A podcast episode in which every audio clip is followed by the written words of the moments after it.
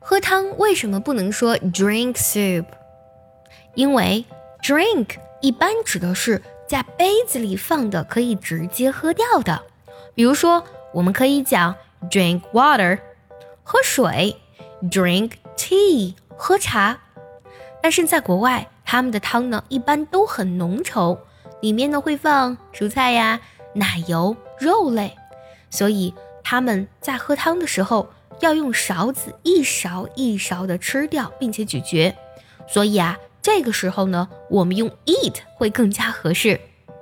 想要专项练习呢，并且和小伙伴们一起在群里打卡学习，可以加入早餐英语的会员课程。你不仅可以参加我的直播，而且呢，只要微信加“早餐英语”四个字的拼音，就可以收到我送你的一份学习大礼包，让你在英语学习的路上呢少走弯路。当然，除了用 eat soup。Eat 这个动词之外，你也可以用一个万能动词。对啦，就是 have 这个动词。have 呢后面加食物，就可以表示吃什么或是喝什么。Have soup or eat soup，你都学会了吗？今天我们的主角是 soup，那 in the soup 是什么意思呢？你可能说在汤里呀，对不对？但是在俚语当中，它还有和 in trouble 相同的意思。In trouble 指的是在困境、遇到困难、有麻烦的意思。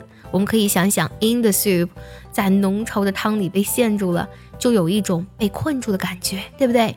比如说这个句子，Let's help the girl in the soup。我们来帮帮那个身处困境的女孩吧。再来看这个有趣的俚语，soup and fish，这三个单词用连字符连起来，fish 是鱼，soup and fish，难不成是鱼汤吗？当然不是啦，不过你肯定猜不到哦。Soup and fish，它指的是男士的正式晚礼服，它是一个俚语。比如说，I'll have to get on the soup and fish at the party。参加那个派对，我得穿晚礼服。喜欢这期节目，记得点赞收藏，也可以转发给需要它的人。